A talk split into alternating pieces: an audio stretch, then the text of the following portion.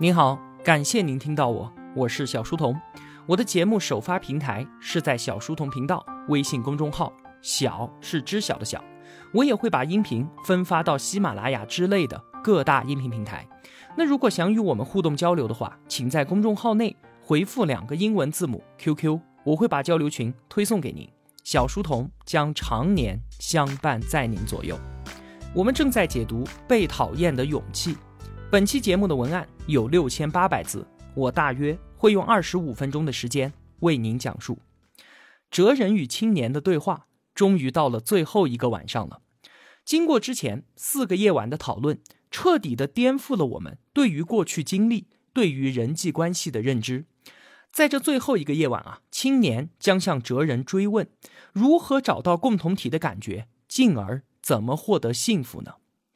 在上一期节目当中，我们提到人际关系的起点是课题分离，而终点叫做共同体感觉，是我可以在这里的归属感。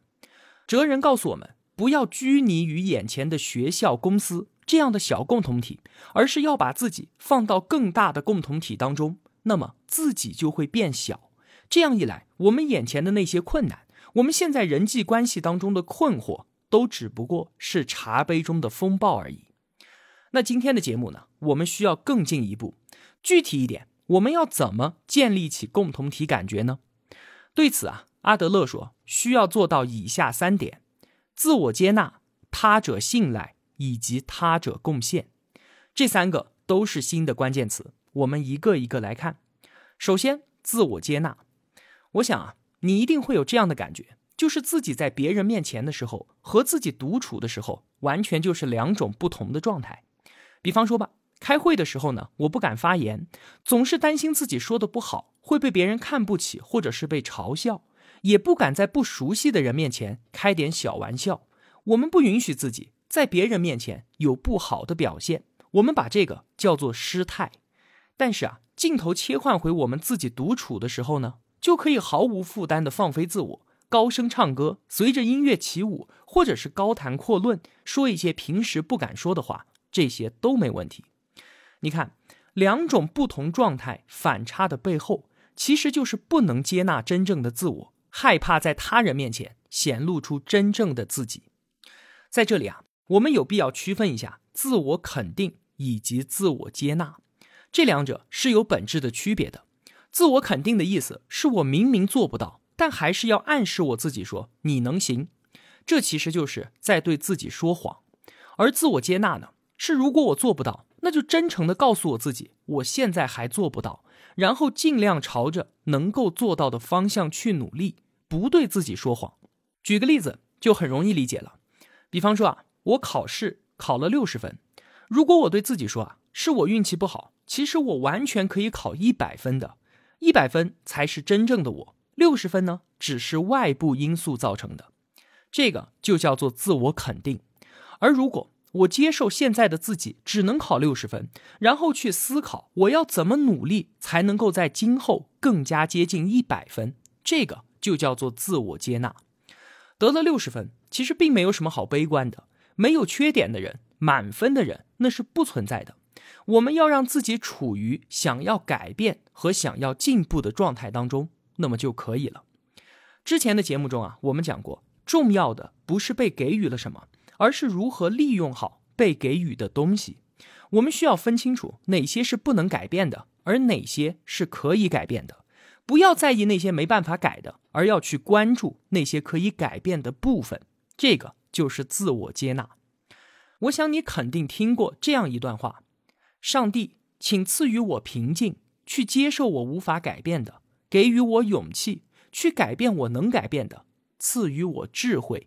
分辨两者的区别，这段话出自尼布尔的祈祷文，非常的著名。我们现在再去细细的品味这段话，应该能够感受到它的意义就是自我接纳。我们再来看第二个关键词：他者信赖。他者信赖所指代的就是相信他人吗？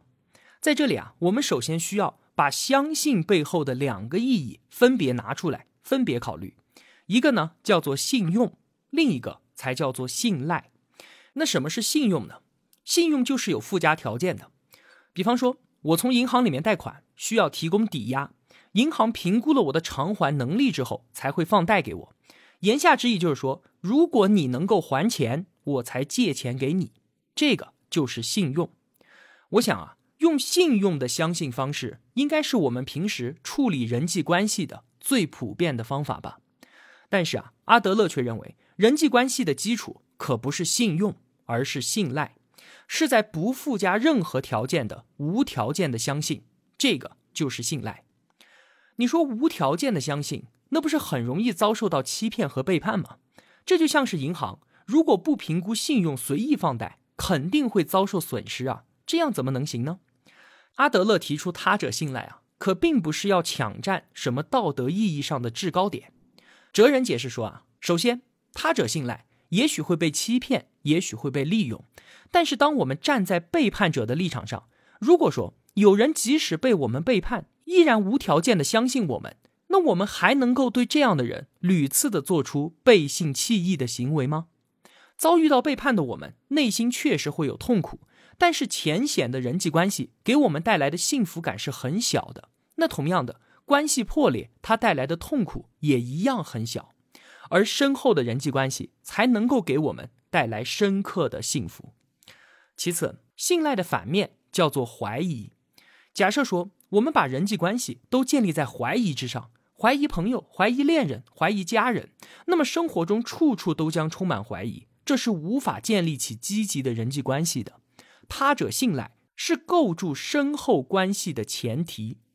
举个例子，假如我在恋爱关系当中怀疑说我的伴侣可能对我不忠，并且积极的去寻找相关的证据。那我们可以试想一下，结果会怎么样呢？其实啊，不管具体情况如何，我们一定都能够发现一大堆对方不忠的证据。他无意的举动和别人打电话的语气、联系不上的时间等等等等，只要我们用怀疑的眼光去看，所有的事情看上去都会成为他不忠的证据，哪怕事实并非如此。我们都觉得无条件的相信只会遭遇到背叛。但是决定是否背叛，那可是别人的课题。我们只需要考虑我们自己该做什么。当然了，如果我们不想与某人建立关系的话，主动的斩断与他的关系是我们自己的课题。当我们想着如果对方讲信用，我就给予信任的话，那这只不过是一种需要抵押或者条件的信用关系罢了。如果我们一味的担心被欺骗、被伤害，不敢去信赖他人，那么最终与任何人都建立不了深厚的关系。当我们拿出他者信赖，拿出加深关系的勇气，人际关系的喜悦就会增加，进而人生的喜悦才会随之增加。当我们做到了自我接纳，同时对别人寄予了无条件的信赖，这个时候他人就变成了伙伴。当把他人看作伙伴，我们就能够在所属的共同体当中找到我们自己的位置。也就是获得可以在这里的归属感。再说第三个关键词，他者贡献，对作为伙伴的他人给予影响、做出贡献，就是他者贡献。我们此前啊一提到贡献，想到的多半是发扬自我牺牲的精神，为周围的人无偿的进行付出。而阿德勒口中的他者贡献，并不是自我牺牲，相反的，他还反对这样的行为。他者贡献。不是舍弃自己为他人效劳，而是为了能够体会到自己的价值采取的方法。阿德勒确实是要我们为他人、为共同体做出贡献，而这样做的同时，更加是为了我们自己。最容易理解的他者贡献就是工作了。哲人给了工作重新的定义，他说啊，工作并不是赚取金钱的手段，我们是在通过工作来实现他者贡献。参与共同体，体会我对他人有用，进而体会到自己存在的价值。当然了，赚钱确实很重要，但就像是我们之前常说的，金钱是当自己创造了足够的价值之后必然的回报。我们可以想想看，社会上的那些富豪们，他们很多都已经拥有了几辈子都花不完的钱了，那他们为什么还要继续忙碌的工作呢？难道说是因为对于金钱无限的欲望吗？肯定不是啊。其实他们是为了他者贡献，也为了获得我可以在这里的归属感。那怎么理解？在共同体感觉的前提之下，他者贡献是为了我们自己呢？最容易理解的共同体感觉就是我们每个人的家庭。可以想象一下，在家里的晚饭之后一片狼藉，孩子呢回到了自己的房间，丈夫坐在沙发上面玩手机，而只有妻子在收拾餐桌。这个时候啊，妻子她会不会产生为什么你们都不来帮我，或者为什么只有我在干活的怨言呢？其实啊，并不会。即使妻子没有听到丈夫或者是孩子的一句谢谢，她心里面也是非常清楚的明白，我对家人有用，家人都被视为伙伴，所以妻子在家这个共同体当中能够做到他者贡献。那同样的。当我们真正理解了共同体感觉，我们就应该会去思考：我能够为伙伴做些什么，而不是别人能够为我做什么。刚才我们所说的三个关键词：自我接纳、他者贡献和他者信赖，这三个是缺一不可的整体。正是因为我们接受了真实的自我，才能够不惧背叛的做到他者信赖。也正是因为我们对于他人给予了无条件的信赖。并且能够把他人当作伙伴，我们也才能够做到他者贡献。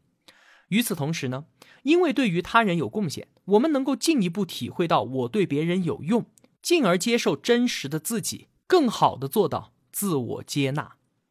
这个就是阿德勒教给我们的找到共同体感觉，在人际关系当中获得幸福的方法论。刚才我们说了那么多，还是那句话。真正理解阿德勒的思想，直到改变我们自己的生活方式，这将是一个非常漫长、非常艰难的过程，需要我们慢慢的去体会，并且慢慢的去实践。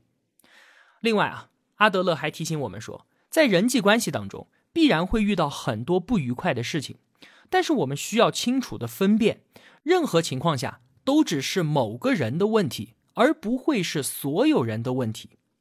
有些人呢，常常会使用“大家”“总是”或者是一切这一类的词语，像是大家都讨厌我，总是我自己吃了亏。阿德勒认为啊，这是一种缺乏人生和谐的生活方式。我们经常都会只凭事物的一部分来判断整体，犯以偏概全的错误。在犹太教的教义当中啊，有这么一句话，说：假如有十个人，势必会有一个人无论如何就是讨厌你。同时呢，这十个人当中也会有两个人能够与你成为接纳一切的好伙伴，那剩下来的七个人呢，则两者都不是。在这个时候啊，我们是去关注讨厌自己的那一个人，还是聚焦非常喜欢自己的那两个人，还是说去关注作为大多数的那七个人呢？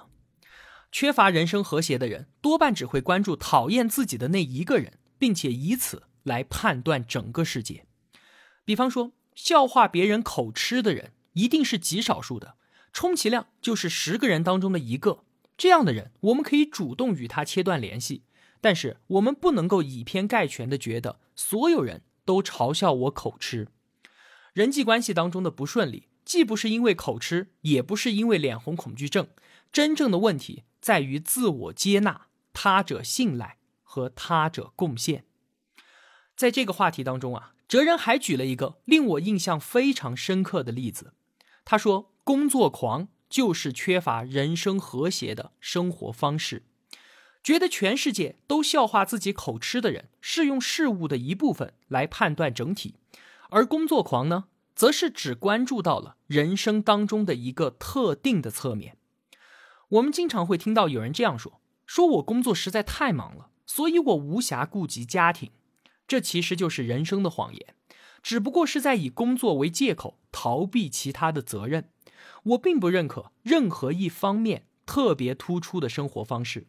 所谓的工作啊，并不仅仅是指在单位上班，家庭的工作、照顾孩子、对于地域社会的贡献，以及对于自己兴趣爱好的投入，这一切都是工作。我们曾经以为的工作，不过只是其中的一小部分而已。很多人呢，都只靠行为标准来认可自己的价值，觉得我自己工作辛苦，挣了钱，养活了家人，也得到了社会的认可，所以我自己是这个家里面最有价值的人。但是啊，任何人都有自己不再是生产者的时候，比方说上了年纪退休了，不得不依靠退休金或者是孩子的赡养生活，再或者年轻的时候因为疾病或者是受伤没有办法去劳动了，那这个时候如果用行为标准来衡量自己，那他将再也找不到自己存在的价值。之前的节目中，我们曾经说要用存在标准，而不是用行为标准来接受自己，来判断别人的价值。我想啊，说到这里，我们应该会有更加深刻的理解了吧？找到共同体感觉，这是阿德勒给我们人际关系乃至是人生幸福的终极解药。不管我们现在是学生、是职场人士还是创业者，都要时刻把自己与社会、与更大的共同体连接起来。为他人做出贡献，并且在其中感受到自己的价值，我们的自卑情结、我们的困惑，都可以在共同体感觉当中得到化解。世界首富比尔·盖茨，他在十年之前就辞去了微软的所有职务，投身慈善事业。而新一代的互联网商业偶像扎克伯格，在他女儿降生的时候，他将自己与妻子持有的百分之九十九 Facebook 的股份拿出来。创立了慈善基金，这些人啊，他们已经有了几辈子都花不完的钱了，也拥有了受人敬仰的商业地位。那他们这样做，难道只是因为钱多任性、乐善好施吗？还是说，像很多人揣测的那样，这些举动的背后都隐藏着什么样的商业目的吗？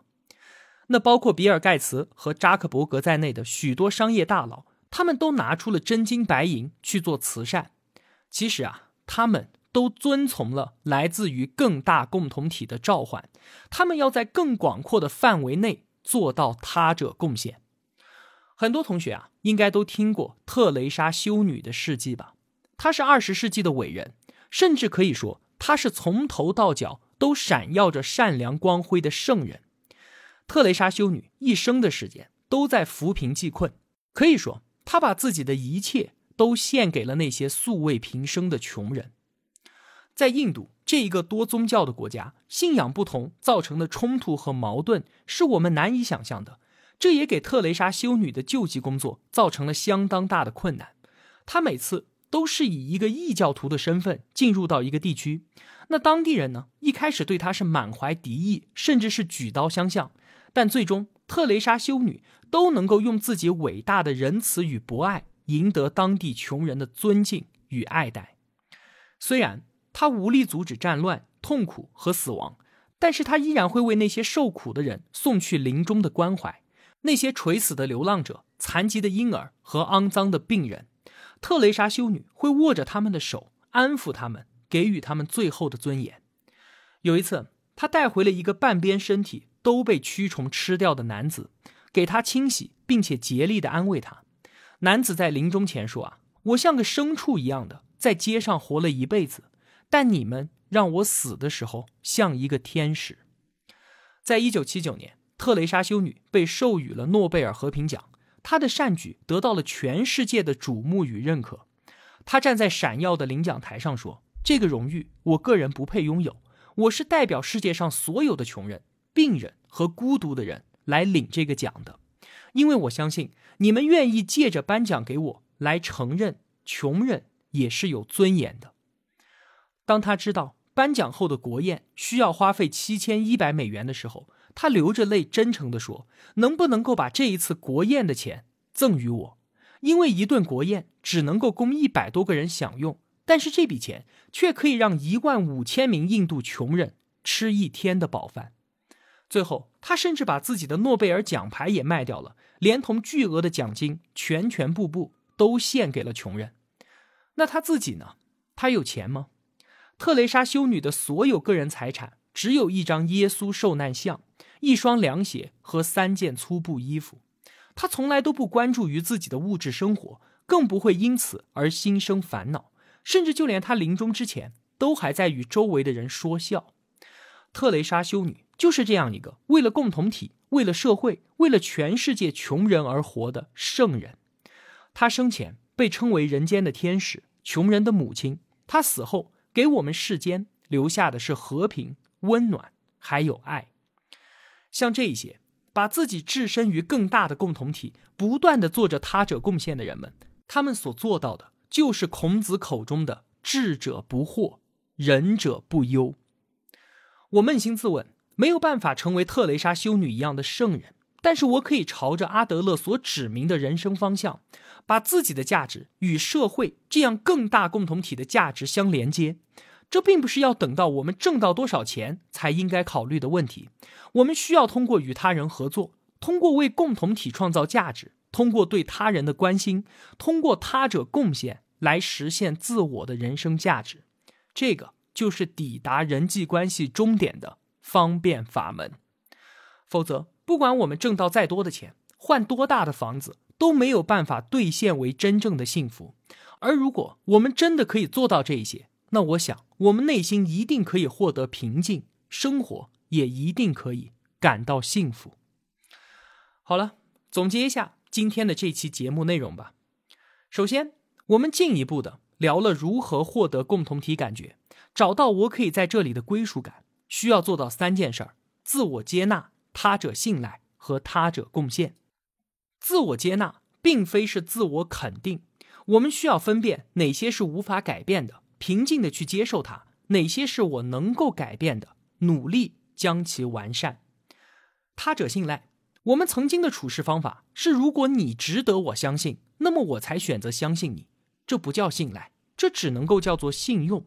信赖是无条件的相信，这可并非是佛系般的神圣倡导。因为只有我们首先选择了他者信赖，深厚的人际关系才有开始的可能。只有选择他者信赖。他人才能够成为我们自己的伙伴，帮助我们找到共同体感觉。他者贡献，这也并非是高尚的牺牲自己而为他人效劳。他者贡献是能够让我们体会到自己价值的关键一步。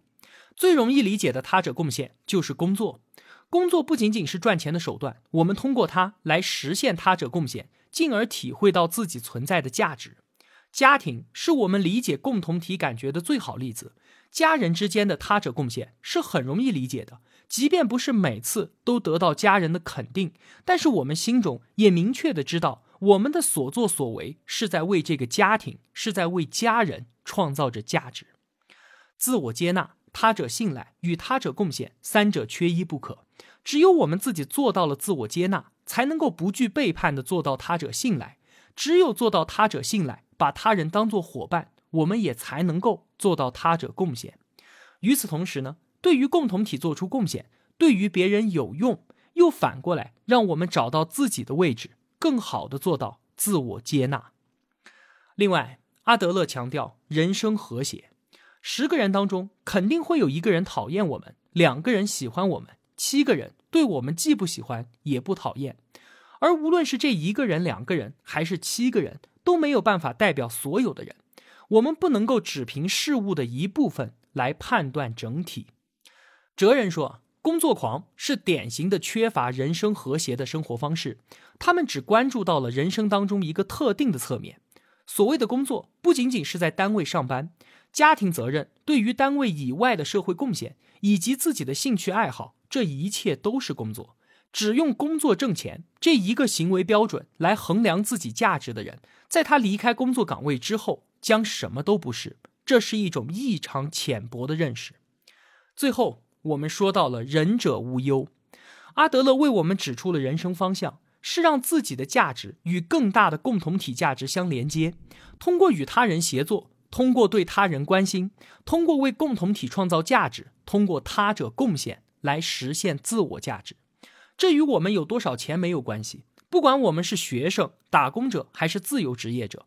我们现在就应该考虑这个问题，这是获得人生幸福与内心平静的方便法门。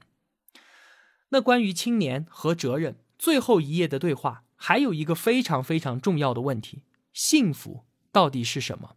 我们应该如何面对未来和现在？怎么获得幸福呢？